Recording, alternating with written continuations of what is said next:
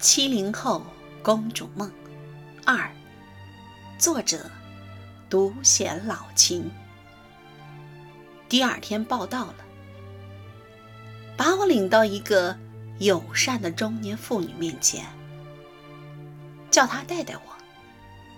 她带我到处看了看，介绍了一下我要做的工作性质，最后说了一句话。我心都凉了半截。我们这个工作经常要剪尺，上班的时候最好不要穿裙子，不穿就不穿吧，那就下班穿。下了班，要不在家窝起，要不就是出去散步，还故意换一件。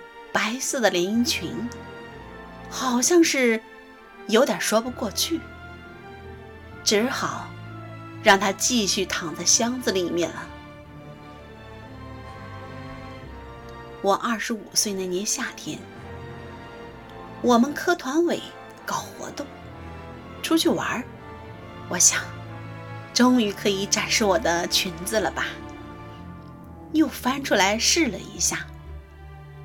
固定单位的生活有点舒适，我长胖了许多，但是还是勉强能穿下，就是腰那里稍微看起来有点粗，还是勉强可以将就。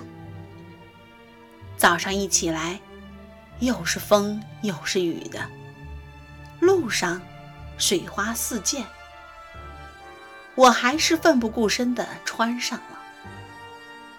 还没出门，那时住的单身寝室，就听旁边那个寝室的女朋友叫起来：“哎呀，那么大的雨，路上那么脏，还穿那么白的裙子。”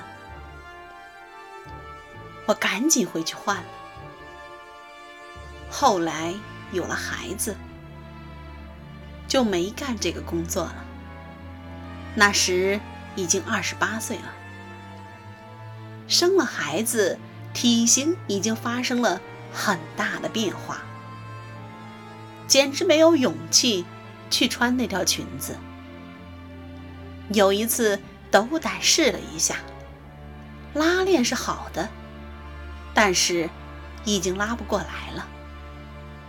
再后来，三十多岁的时候又瘦下来了。有一次收拾东西，又翻出来这条白色公主裙。我心血来潮，决定穿来看看，照照镜子。身材看起来还是比较适合，就是这条裙子配上我的脸，怎么看都像是积木拼配起来的，不像一个完整的人。我才明白，来日并不长。时间悉悉索索的溜走，让我早已过了穿这么纯情的裙子的年纪。这条白色公主裙就一直这么躺在箱子里，成了纪念品。